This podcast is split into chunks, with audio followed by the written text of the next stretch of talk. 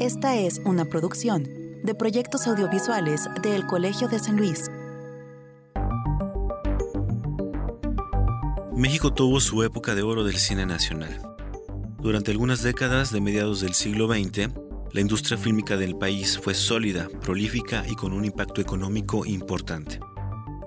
Figuras como Pedro Infante, María Félix, Blanquestela Pavón, Emilio Fernández, entre otros, ofrecieron al mundo una imagen del país más bien desfasada pero dotada de un romanticismo bucólico que cautivó a las audiencias masivas que apenas se adaptaban a los espacios urbanos después de abandonar el campo.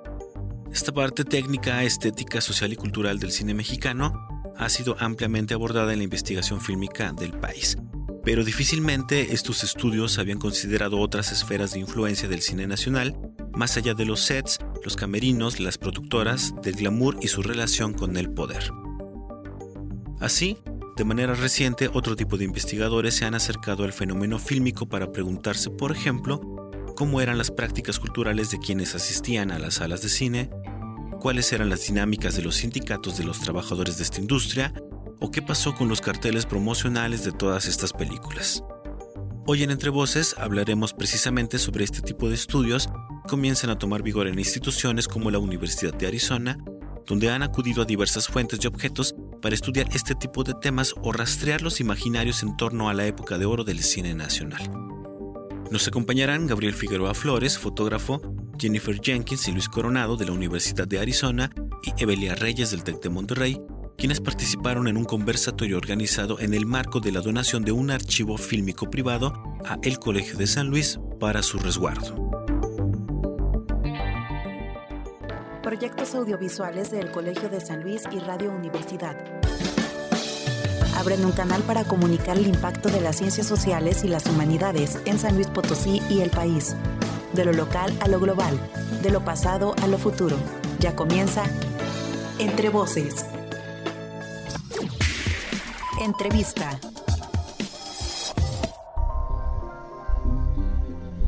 Hola a todos, estamos en una charla más de Entre Voces, el programa de radio de El Colegio de San Luis. Qué bueno que nos escuchan tanto a través de Radio Universidad en San Luis Potosí como a través de la radio del Colmich, estación en línea del Colegio de Michoacán. Les saluda otra vez Israel Trejo y de verdad me da mucho gusto que nos acompañen en este programa que tenemos preparados para ustedes hoy. Para cuando este programa se esté transmitiendo al aire, en el Colegio de San Luis se habrá firmado ya un convenio eh, para formalizar la donación del archivo Agra Sánchez. Es un archivo fílmico eh, que ahorita vamos a conocer un poco de él. Y bueno, como una especie de mm, acto precisamente conmemorativo de la firma de este convenio, se realizó una mesa redonda titulada Fuentes para el Estudio del Cine y la Cultura Popular, en la que van a participar eh, precisamente los invitados que tenemos hoy en la cabina, que son varios, tenemos hoy la, cabina llena. Vamos a ir saludando uno por uno. Primero, voy en orden de, eh, digamos, geográfico, o sea, no, no, no, no por, no por apellido y eso. Primero aquí al lado tengo a Gabriel Figueroa, fotógrafo, ya conocido aquí en el Corsan, eh, ha hecho muchas colaboraciones en varios proyectos con nosotros. Gabriel, ¿qué tal? ¿Cómo estás? Buenos días, mucho gusto. Y le voy a dar la bienvenida ahora a la doctora Jennifer Jenkins, quien además de ser eh, ya una asidua entrevistada en este programa, estuvo también con la cátedra Primo Feliciano Velázquez este año en el, en el Colson. ¿Qué tal, doctora? Bienvenida. Gracias. Buenos días. También le voy a dar la bienvenida. Siempre nos da mucho gusto recibir egresados del Colson aquí en el programa de radio. Y bueno, eh, en el caso de Luis Edgardo Coronado Guel, también ya un colaborador muy cercano eh, en esta estrecha eh, colaboración que tiene México con la Universidad de Arizona. Luis Edgardo, ¿qué tal? Bienvenido. Gracias. Muy amable, muchas gracias por la invitación y un saludo al público. Perfecto. Y ya por último tenemos a la doctora Evelia Reyes del TEC de Monterrey, quien bueno, también viene a participar y a platicar de este conversatorio. ¿Qué tal, Evelia? Bienvenida. Gracias y buenos días. Bueno, yo creo que de inicio, para quienes no conocen qué es el archivo Agra Sánchez, no sé quién me quiere decir qué es este archivo, qué es lo que contiene y sobre todo dónde está ubicado. Um, um, el archivo fue um, fundado por el padre Rogelio Agra Sánchez él comenzó a coleccionar películas mexicanas y años más tarde cintas de video y carteles y pósters y todo lo que iba encontrando. Lo inició desde la década de los 60, es decir, justo en la finalización de la época del cine de oro mexicano. Y pensó que esto era un patrimonio que debería ser preservado al tiempo que muchos cines comenzaron a cerrar y la gente comenzó a botar toda clase de cosas y artefactos de los mismos. Y luego Rogelio Hijo le dio continuidad en la era digital, hizo un sitio web y copias digitales y ahora tienen una maravillosa colección de imágenes fijas o estilos de películas que han ahora sido donados Más al colegio. o menos como cuánto, de cuánto estamos hablando del acervo. How many things uh, they have in the archive? Ooh. I mean, because they have films and posters and books. No. I think it's, uh, I don't know an exact Mm, number. no sé el número exacto de lo donado, over tal vez eh, 2,000 son arriba uh, de sorry, 2,000 stills que han sido donados al Colegio de San Luis. La colección o el archivo completo son probablemente miles y miles de cosas. Es la colección más grande sobre cine mexicano en they los get Estados all- Unidos. Fue pura recolección personal, fue como decimos en inglés, un acto de amor. Y expensive me imagino que fue lo caro al inicio porque were los closing cines and fueron people were throwing cerrando y, la gente fue tirando cintas de películas con la So, llegada del uh, video. Entonces fue a lo largo de los años que reunieron todo. Perfecto. Luis, eh, tú ya conoces también este acervo. Eh, ¿Qué nos puedes platicar de él tú como historiador del cine, de carteles, de la gráfica, etcétera?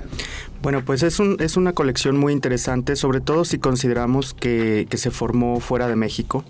Creo que nos puede dar, eh, nos da mucho eh, conocimiento alrededor de cómo la cultura nacional mexicana, específicamente en la época de oro del cine, trascendió la frontera ¿no? y, y- y continúa, es decir, teniendo personas que son fanáticas del cine mexicano y que crecieron con el cine mexicano, aunque en muchos sentidos eh, son estas generaciones que perdieron su, español pero que siguen eh, teniendo en la memoria eh, pues estas todas estas imágenes que a final de cuentas se, han convertido pues como en las imágenes icónicas de México y muchas veces se han vuelto estereotípicas precisamente por eso, no solamente para los mexicanos, sino con mayor razón para la gente que ya no regresó o que ya no está en contacto directo con México.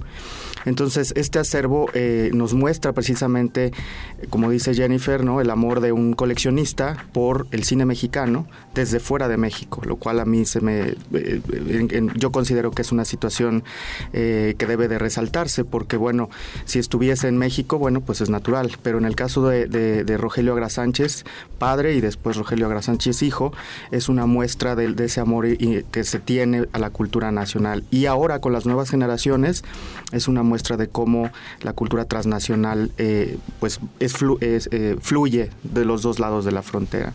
Creo que acabas de decir dos cosas importantes. La primera, que es un archivo transnacional, por así decirlo.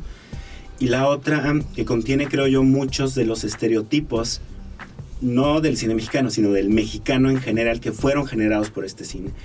Y creo que este sería un buen tema para comenzar el segundo bloque, apenas regresemos de nuestra primera pausa, para platicar con Evel y con Gabriel Figueroa, acerca de el cine nacional, eh, el cine de oro, que se le conoció, eh, como legado histórico que tenemos ahora los mexicanos.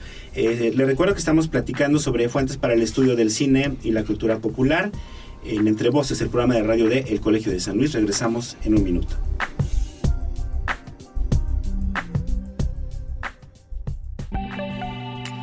Estás escuchando Entre Voces, el programa de radio de El Colegio de San Luis.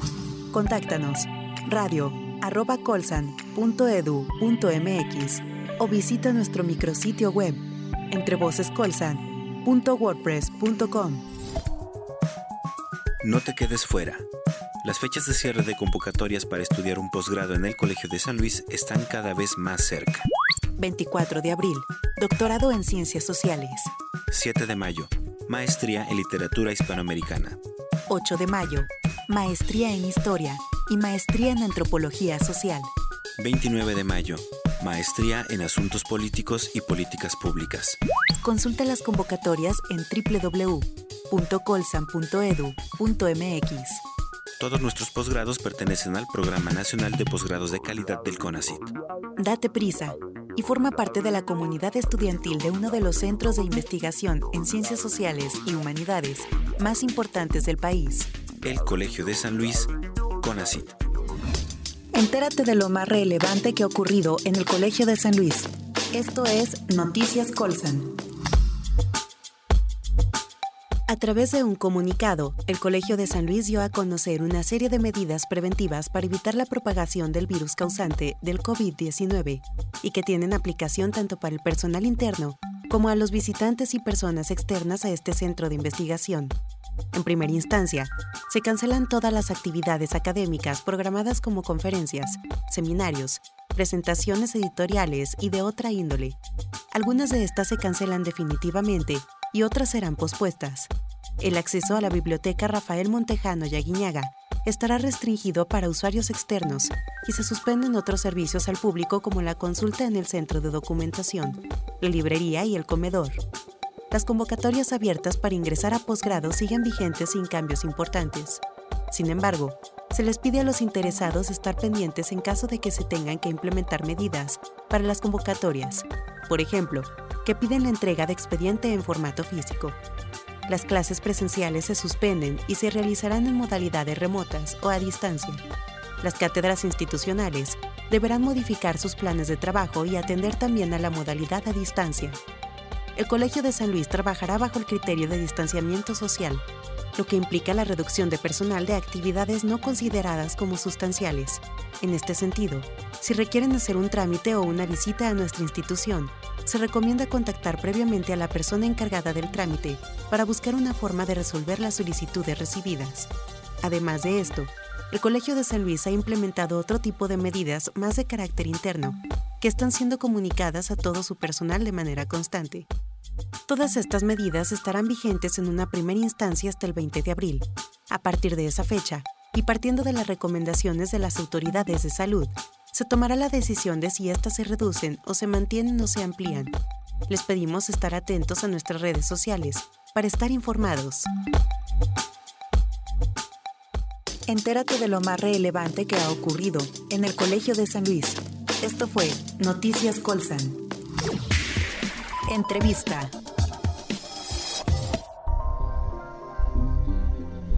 Regresamos a Entre Voces, el programa de radio del Colegio de San Luis. Hoy estamos hablando sobre cine y sobre cine desde muchas dimensiones. Una que nos interesa particularmente aquí en el Colsan como documento histórico, ¿no? El cine que tanto, y esto ya lo hemos hablado también aquí con la doctora Jennifer Jenkins, eh, que tanto el cine nos puede arrojar, o las prácticas alrededor del cine nos pueden arrojar información histórica, en este caso sobre México. Se está concretando la donación de un archivo fílmico, el archivo Agra Sánchez, eh, donde, digamos, parte de este acervo va a quedar en resguardo en el Colegio de San Luis y esto, digamos, eh, detonó una conversación donde eh, están participando la doctora Jennifer Jenkins de la Universidad de Arizona, la doctora Evelia Reyes Díaz del, del TEC de Monterrey y bueno, también está el maestro Gabriel Figueroa Flores, fotógrafo, y está Luis Edgardo Coronado Guel, también de la Universidad de Arizona y orgulloso egresado de la maestría en Historia del Colegio de San Luis. Bueno, planteábamos antes de salir eh, a, a la primera pausa, Gabriel, ¿qué tanto, digamos, yo soy de la generación poquito más para acá, donde ya el cine mexicano, y esto lo platicábamos un poco ahorita antes de empezar la entrevista, en la época de oro del cine mexicano la veíamos ya en la televisión. Pero en términos de industria, ¿cuál fue el verdadero alcance de, de, la época del cine mexicano, de época de oro? Yo creo que tal vez no le estamos sabiendo leer porque si estamos pensando ahora que en Estados Unidos hay precisamente registros de que este cine se vio y hay eh, películas y hubo cines donde se exhibieron, ¿Qué tanto fue el alcance de esta, de esta época de oro del cine mexicano? Pues yo creo que em, eh, lo más importante de esa época es, eh, es un factor económico y un factor social. Em, el factor económico fue que los Estados Unidos estaban entrando en la Segunda Guerra Mundial y tuvieron que relajar el eh, monopolio de distribución que tenían de las películas en Latinoamérica. Entonces eso provocó una necesidad de que y una oportunidad para los mexicanos de producir películas. Se producían más de 100 películas al año en esos años, en los años 40, y coincidió con el movimiento nacionalista de Diego Rivera y los muralistas. Y eso detonó de alguna manera que el movimiento artístico en México cobrara una importancia de éxito de la posrevolución. Los mexicanos estaban orgullosos de ese país, estaban ávidos de ver eh, reflejado en la pantalla una historia inventadísima, no lo niego. Vaya, este Mauricio Magdaleno, el Indio Fernández, se inventaron un México, no hay, no cabe duda, pero era un México del cual el público se podía sentir orgulloso, que hoy día ya no. Entonces, yo creo que eso hizo que el cine mexicano en ese momento fuera exitoso. Aparte, si tú le agregas que eh, tenía un contenido eh, estético visual importantísimo, y eso se reflejó en todos los festivales del mundo, en Venecia, en Berlín, en Carlo Vivari, en Cannes. Todos esos festivales dieron premios a esas películas porque estaban extraordinariamente bien hechas. Claro, ahora Evelia, en términos económicos, sociales, esta industria del cine, tú hablabas que hace rato que estás interesada en investigar qué era lo que ocurría alrededor de, de la industria. Eh, ¿Cuál fue el impacto para México precisamente en términos económicos, por ejemplo? Pues tremendo. Eh, para 1941, si no mal recuerdo, la industria del cine era el número 6 en el PIB. O sea, estamos hablando de que si lo comparamos ahorita que este, se producen coches, pantallas planas, aguacate, demás productos, el, el PIB dependía del cine, inclusive hasta en el, era la tercera entrada del PIB. Así de fuerte era la importancia económica del, de la industria cinematográfica a nivel nacional. Tan fuerte que Lázaro Cárdenas la protege. O sea, que ve una necesidad de involucrar a la industria cinematográfica, a los sindicatos, que el Sindicato Nacional de Trabajadores del Cine dependa de la CTM tan fuerte y que tenga un monopolio en el control de la industria de distribución, de exhibición, de control de censura, de todo, que hacen que el gobierno federal se involucre. Entonces, así de importante vemos. Y no me refiero a este México tan grandiosamente inventado. Siempre recuerdo la imagen de Pedro Armendáriz con los tres uniformes revolucionarios, con el zapatista, el viguista y el carrancista, de ese México revolucionario donde todos eran el mismo, que sabemos que no era así, pero eso incluso nos hacen creer a nosotros y la revolución como un, mono, algo monolítico. Pero más allá de esa idea de educativa que tiene la revolución es el nivel de influencia que tiene económica. O sea, la cantidad de gente. El cine para los años 60, para el cine mexicano fue difícil empezar a dejar de tener esta importancia económica ante esta fuerte nuevamente entrada de Estados Unidos, porque dependían muchas familias de él. Y no me estoy hablando solo del Star System, estoy hablando de quienes vendían hasta las palomitas en las salas de cine. Entonces es tanta la gente involucrada en la exhibición, en la distribución, en los pósters, en la producción, etcétera, que el, el, fenómeno se vuelve a un nivel de interés federal. De ahí que tenga leyes de protección, leyes de cuánta película se tenía que filmar, leyes de cuántas películas tenían que exhibirse, quiénes tenían que tener la industria. Entonces, estamos hablando que por lo menos para la década de 1950 es la, desde la sexta hasta la tercera entrada del PIB, así de fuerte, y no digamos a nivel social, es un país que todavía no tiene un eh, es todavía mayoritariamente analfabeta, entonces la mayoría de su formación educativa eh, viene del cine, y no digamos de la parte histórica, inclusive de la parte de literatura. O sea, le vieron en el cine a Mauricio Magdaleno, a José Revueltas, a los grandes literatos, a Josefina Vicens, por ejemplo. A, Martín Luis Guzmán, a Nelly Campobello, o sea, lo están viendo en el cine, cosa que es muy imitable al cine de la vanguardia de la Unión Soviética, ¿no? Donde los grandes cineastas reflejan las obras de los grandes artistas eh, soviéticos. Entonces, en ese, en ese sentido, se crea todo un imaginario e, económico, político que, que sustenta al país, como lo hizo en muchas industrias en otras partes. Yo nada más quisiera agregar que también em, eh, Lázaro Cárdenas lo vio como una estrategia de identidad nacional, cosa que los americanos han tenido durante muchos años. Eh, toda la campaña del terrorismo islámico está basada en muchos programas de televisión y mucho cine. Entonces eso eh, como estrategia es muy importante, cosa que otros gobernantes en México, después de Miguel Alemán, que hizo su campaña con Negrete y con Cantinflas junto, ya no se dio, digamos, ya no existía esta, em, esta situación donde el cine podía penetrar las bases sociales. sí. Ah, sí, adelante. No, y esto que dice el maestro Figueroa, también se ve en el macartismo, que es la misma época. O sea, McCarthy moviendo a la sociedad estadounidense en contra del comunismo o de lo que ellos creían desde el cine. El cine tiene ese impacto de, aunque uno entienda que es falso, desde que se siente uno sabe que lo que va a ver es falso, que va a ganar el héroe, de todas formas se queda en el imaginario, en esta memoria colectiva. Y eso hace que sea tan importante y tan llamativo, no solo para el, lugar donde es la industria, sino para nivel internacional.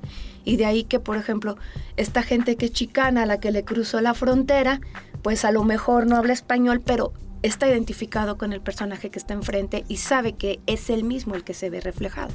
Y era justo lo que le iba a preguntar a Luis, el impacto en México en términos discursivos, identitarios, fue muy importante qué significó para los mexicanos que ya estaban en Estados Unidos. ¿no? Sabemos que desde inicios del siglo XX una migración importantísima al sur de Estados Unidos. ¿Cómo, ¿Cuál fue el impacto cultural precisamente del cine mexicano? Claro, a mí me gustaría mucho retomar los, los puntos tanto de Gabriel como de Belia en el sentido de que estas imágenes, eh, si bien inventadas, porque pues, el cine es, es invención, eh, yo considero también que tenían, eh, abrevaban de, la cultura nacional, es decir, eh, la gente iba a verse y a reflejarse en el cine, porque pensaba, o sea, veían sus vidas ahí, veían sus espacios, veían sus áreas urbanas, veían este, estas, estos bohíos en donde a veces ves las, las películas de, del Indio Fernández. Entonces sí, sí es una realidad, digamos, inventada o, fabricada en el cine, pero que, que tiende a reflejar la realidad, o sea, es una realidad ciertamente idealizada.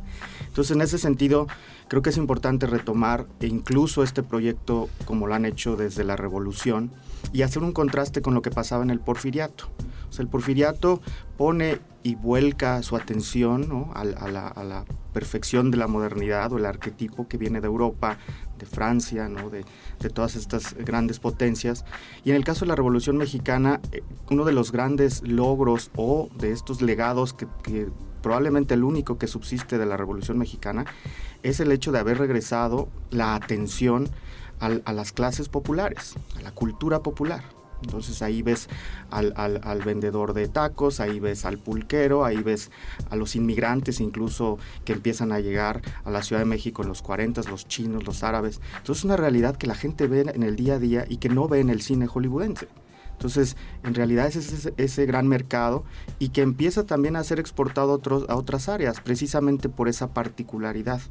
Es decir, el propio Emilio Fernández, Gabriel Figueroa, eh, crean un modelo de cómo eh, eh, orientar la cámara. Es una estética. Una estética, ¿no? Un, como, como le llaman los críticos, un lenguaje cinematográfico muy particular. Entonces en ese sentido es muy importante. Y eso también trasciende las fronteras, porque en Estados Unidos sucede un, fenómeno que se llamó, o que lo han llamado algunos especialistas, el fenómeno de la nostalgia del México lindo y querido, ¿no? de esta añoranza. Y, de, y, este, y esta eh, canción de Jorge Negrete, que es, que es arquetípica del, nacionalismo mexicano, te dice eso, ¿no? Si, si muero lejos de ti, que digan que estoy dormido y me, y me, traigan aquí. Es decir, todos los que estaban fuera eh, eh, tenían esa nostalgia de ese México que veían en las canciones del cine mexicano, en el radio, en el cine. Y en lugares como Tucson, Arizona, por ejemplo, que no tiene conexión con Jalisco, existe reminiscencias, por ejemplo, de la cultura del mariachi, al tal grado que tenemos el, el, festival del mariachi más importante de Estados Unidos y que es producto básicamente del cine. Del cine. Bueno, hay aquí varios interesados creo yo en participar, pero lo vamos a hacer regresando a nuestra segunda pausa, que ya tenemos que ir al corte. Y me parece que hay un gran detonante aquí, ¿no? Pero porque precisamente de aquí podemos partir para hablar de la importancia de la preservación de este tipo de archivos eh, para diferentes tipos de estudios, no solo históricos, sino de la cultura, en fin, se me ocurren varios otros temas. Eh, regresaremos en un minuto, les recuerdo que estamos platicando con eh, Jennifer Jenkins, con Evelia Reyes Díaz, con Gabriel Figueroa y Luis Edgardo Coronado Gell, aquí en Entre Voces. Ellos están aquí para un conversatorio que se tituló, porque este programa ya saldrá posteriormente al aire, Fuentes para el Estudio del Cine y la Cultura Popular la donación del Agra Sánchez Film Archive. No se vayan, estamos en Entre Voces, el programa de radio de El Colegio de San Luis. Estás escuchando Entre Voces, el programa de radio de El Colegio de San Luis. Contáctanos radio arroba colsan.edu.mx o visita nuestro micrositio web entrevocescolsan.wordpress.com. Entrevista. Regresamos a Entre Voces, entramos al último bloque de la entrevista que estamos presentando en esta tarde. Yo creo que más que entrevista, esto es una especie de conversatorio también, donde nos acompaña la doctora Jennifer Jenkins y Luis Edgardo Coronado Gell de la Universidad de Arizona. También está la doctora Evelia Reyes Díaz del TEC eh, de Monterrey y el maestro Gabriel Figueroa Flores, fotógrafo. Eh, y ellos van a platicar en unos momentos más sobre cine mexicano como fuente de estudio para la cultura popular con motivo de la donación de eh, parte del acervo del archivo Agra Sánchez a el Colegio de San Luis, quien eh, tendrá a su cargo la digitalización y algunas otras labores que ahorita vamos a, comentar ya en específico. Pero bueno, Evelia, estábamos platicando acerca eh, precisamente del cine como este generador no solo de identidad, sino también de detonante de algunas otras este, expresiones eh, que retomaron los eh, mexicanos en Estados Unidos. Eh, tú te quedaste con ganas de comentar algo al respecto. ¿sí? justo quería señalar que el cine mexicano no solo dio identidad y no solo generó estos imaginarios colectivos del mexicano para los mexicanos, sino que tenemos que también voltear la mirada al sur y toda esta memoria colectiva de todos latinoamericanos que se sentían identificados con el cine mexicano y cómo el cine mexicano fue tan fuerte, tan importante en toda Sudamérica y Centroamérica. Dicen unas amigas eh, sudamericanas perdón, y, centroamericanas que se nos olvida el impacto y el dominio cultural que tenemos los mexicanos en sus áreas, de manera tal que el mariachi es parte de ellos, Pedro Infante es el amor de sus abuelitas y de ellas mismas, Jorge Negrete ni se diga inclusive en España. Y recuerdo, siempre me ha impresionado mucho el saber que en Sudamérica hicieron sus imitaciones de allá en el Rancho Grande. O sea, tienen sus películas en los años 40 que es en vez de allá en el Rancho Grande es como allá en la sabana, oye, la verdad no me acuerdo del título, pero es la versión de allá en el Rancho Grande. Entonces, esto se vuelve una memoria como mexicana, pero latina para el resto del mundo, porque se sienten identificados. Ellos también se ven en estos migrantes citadinos, bueno, de campo a ciudad, se ven en Cantinflas, se ven en este Jorge Negrete, se ven en Pedro Infante y cantan las canciones que se supone eran mexicanas y que se nos, nos sentimos muy, muy cercanos a ellas, pero se vuelve un fenómeno latinoamericano. De ahí la, la importancia también. Claro, y aquí quisiera plantear una pregunta abierta para ver quién la quiere contestar o si la quieren contestar todos, adelante. En este sentido, ¿qué tanto se ha estudiado al cine mexicano desde esta perspectiva más cultural. Yo sé que hay toda una historiografía del cine mexicano, creo yo, que proviene más del lenguaje cinematográfico o del análisis cinematográfico, pero todo lo que sucede alrededor, este impacto, los sindicatos, eh, las salas de exhibición, ¿qué tanto se está abordando en México y en Estados Unidos? Bueno, este, que así es mi área. este, realmente tiene poco, unos 30 años, cuando mucho, y digo poco porque es tan fuerte la, la parte artística, la parte del lenguaje cinematográfico, de producción, que se vuelve lo esencial en los estudios de cine. Pero justo le decía a la, a la doctora Corral que eso a mí, a mí me, me da como eso es historia del arte cinematográfico pero de producción del sindicato, de la fuerza, de la industria, de cómo se fue para abajo, eh, de cada uno de los estudios. apenas están retomando los estudios. Mucho tiene que ver también la cuestión política. Por ejemplo, el caso de Jenkins, el monopolio Jenkins para el final de la, del cine mexicano, este o el, la entrada de Luis Echeverría y este López Portillo para la Cineteca y la destrucción prácticamente de la industria que venía del cine mexicano. Entonces, sí hay, eh, hay aspectos, sobre todo de la parte cultural, se está se hizo, se intentó hacer mucho del, eh, de la recepción de cine. Del aspecto social se está haciendo bastante, pero no de manera regional. Se está haciendo, se intenta hacer de manera nacional, entonces queda siempre algo ambiguo, porque no es lo mismo la verdad leer lo que está pasando en San Luis que lo que pasó en la Ciudad de México o que lo que pasó en el sur del país, ¿no? Con una industria tan diversa y donde venían estereotipos e imaginarios que vienen desde Tijuana con el Pachuco hasta pues la gente de Yucatán, que no sé, ahí sí no tiene que identificarse con un pachuco, pero sí con este imaginario revolucionario tan bien construido de los 50. Pero sobre los sindicatos y la parte política apenas está trabajando, yo creo que tendrá unos 20 años así fuerte, aunque hay todavía pocos estudios eh, que pudiéramos concretar. No digo que no existan, digo que nos falta conocerlos. Casi siempre nos quedamos como en la parte regional. Doctora Jenkins, en Estados Unidos llevan ya, bueno, en Arizona llevan ya mucho tiempo sí haciendo este otro tipo de estudios más culturales, ¿no? Respecto al cine. ¿Nos puede platicar un poco? Sí. Um, sí, como mencionan mis um, colegas, hay un campo de estudio sobre la estética de las imágenes más representativas que es muy llamativa para las audiencias mexicanas en Estados Unidos. Y por otro lado está la comprensión y la deconstrucción de estos dos aspectos como lo estético, que es completamente identificable gracias a tu padre. y lo que podemos hallar de estudios más finos sobre arte, como los dedicados a la imagen fílmica, y también las interrogantes sobre la representación en los materiales, como los estilos que llegaron de este archivo al colegio. Son muy útiles en el sentido de que es algo que no se ha trabajado en México. Es decir, mm, cómo las imágenes elegidas en el material revelado representan um, diferentes imaginarios o significados de varios tipos en la cultura mexicana, ¿no? Eh, estamos hablando de la producción de sueños, ya sabes, del sueño del México lindo um, y de la identidad por revolucionaria.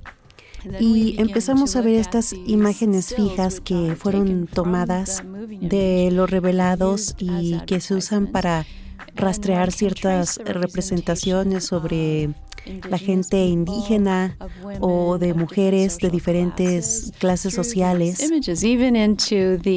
Um, a través de estas imágenes, incluso en las películas explícitas de los años 60, 70 y 80, de las cuales tenemos materiales en este archivo.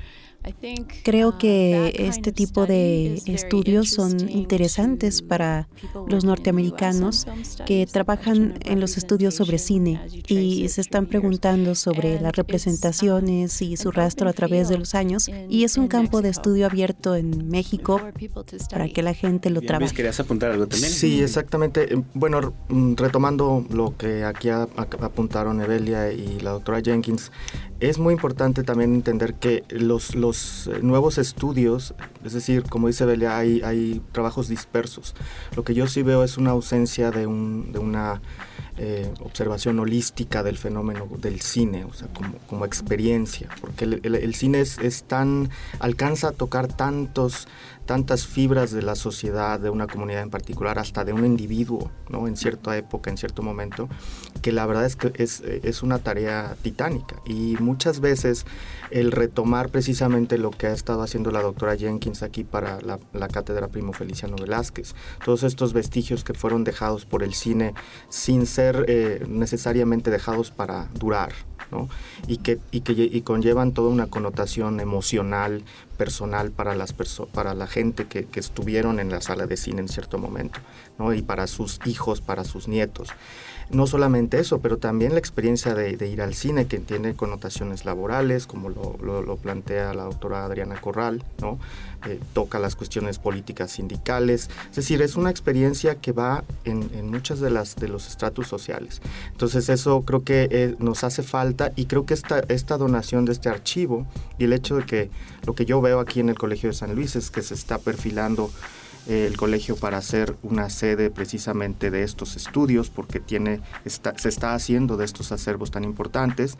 Creo que es, es una invitación abierta a, los, a las nuevas generaciones de investigadores para que eh, pues pongan la mirada con nuevas metodologías a cosas que pensábamos que ya estaban agotadas, ¿no? El cine como producción, el cine como espectador, el cine como representación, pero que tiene muchísimas otras aristas que son complejísimas. Claro.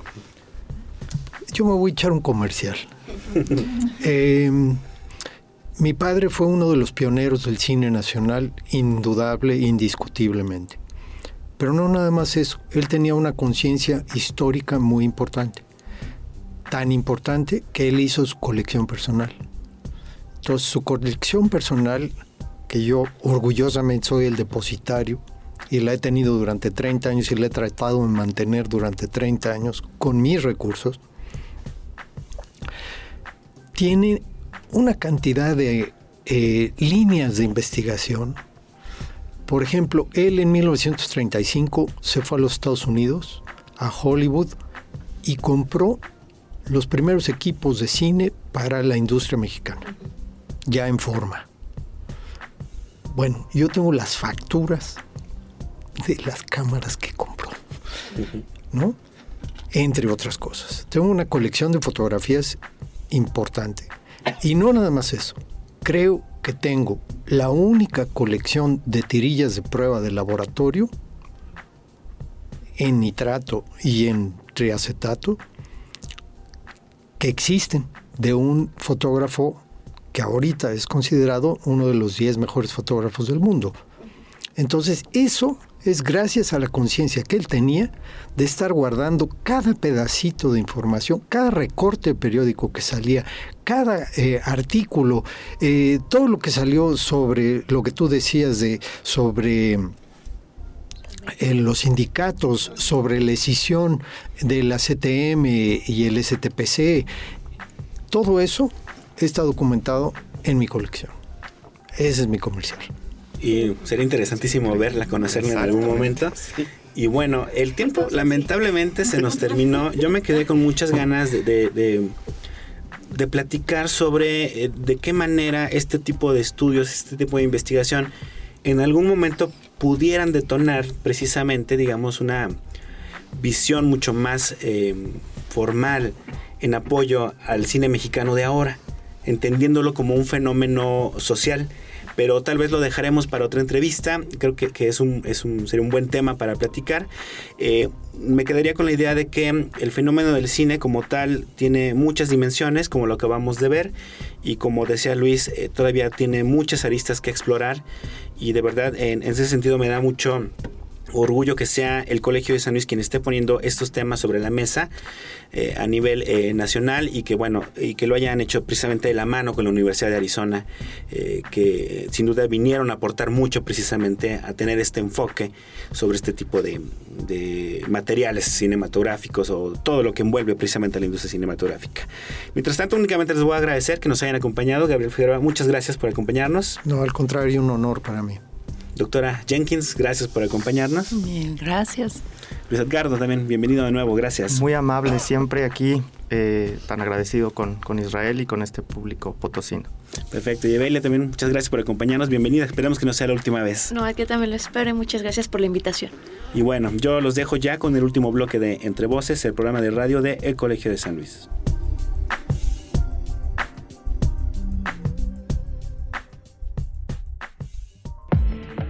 Asómate al mundo editorial y bibliográfico del Colegio de San Luis. Esto es Ex Libris con Fernando Morales. Muy buenas tardes. Mi nombre es Fernando Morales Orozco y recientemente fui nombrado director de la revista del Colegio de San Luis en sustitución del doctor Israel Ramírez. La revista del Colegio de San Luis es una publicación inscrita en el sistema de clasificación de revistas mexicanas de ciencia y tecnología en el campo de las ciencias sociales. Este año estamos catalogados como una publicación de competencia nacional y seguimos trabajando para mantener esta distinción e incluso para alcanzar la categoría de revista de competencia internacional. En su última participación, Israel Ramírez nos habló del número 20 con el que celebramos el vigésimo aniversario de nuestra publicación con este número cerramos la época de impresión de la revista y comenzamos el proceso para migrar solamente a la plataforma digital de acceso abierto. Quiero utilizar este espacio para platicarles acerca de los cambios que esto conlleva para la revista del Colegio de San Luis. Anteriormente, nuestra publicación era de carácter cuatrimestral, es decir, que era editada en tres periodos, de enero a abril, de mayo a agosto y de septiembre a diciembre. A partir de 2020 migraremos a un formato de publicación continua, el cual nos permite formular un solo volumen para todo el año. En este 2020 dicho volumen será el número 21, el cual contendrá todos aquellos artículos que sean dictaminados favorablemente a lo largo de este periodo. En este sentido, pretendemos que el proceso de recepción, envío a dictamen, revisión, cotejo y edición sea mucho más corto, Ello podrá ser llevado a cabo dado que el proceso de diseño y maquetaje de la revista ya no será necesario. Anteriormente la publicación de un artículo, desde que fue enviado a la revista hasta su aparición en el número correspondiente, llevaba un tiempo promedio de 16 meses. Nuestra meta es que un artículo que pase por todo el sistema de recepción, dictamen y revisión sea publicado en formato continuo en un tiempo máximo de un año. Otro de los cambios que resultan necesarios ante la migración hacia esta nueva modalidad es que 2020 será el año en el que nuestra revista se enfocará solamente en la publicación de artículos. Atrás queda el tiempo en el que existía la sección de notas y de reseñas. Es necesario recordar que los artículos son el tipo de textual más adecuado para publicar y difundir los resultados de una investigación científica y humanística a toda la comunidad académica. Por este motivo, deseamos enfocarnos solamente en la edición y publicación de estos. Para muchos de los que nos dedicamos a la academia, puede ser difícil desprendernos del volumen impreso, el cual se convierte en una especie de tesoro. La revista digital y nuestra migración a una publicación continua permitirá un diálogo más amplio y periódico entre los estudiantes e investigadores y la comunidad académica local, regional, nacional e internacional. Para provocar este diálogo, mantenemos nuestro compromiso de ser una revista de acceso libre, reconocida además por los índices internacionales, como Cielo, Redalic, Latindex, Dialnet, LatinRef y Erich Plus, entre otros. Los invitamos a que visiten constantemente nuestro portal ojs.colsan.edu.mx. Proyectos audiovisuales del Colegio de San Luis y Radio Universidad abrieron un canal para comunicar el impacto de las ciencias sociales y las humanidades en San Luis Potosí y el país, de lo local a lo global, de lo pasado a lo futuro. Esto fue Entre Voces.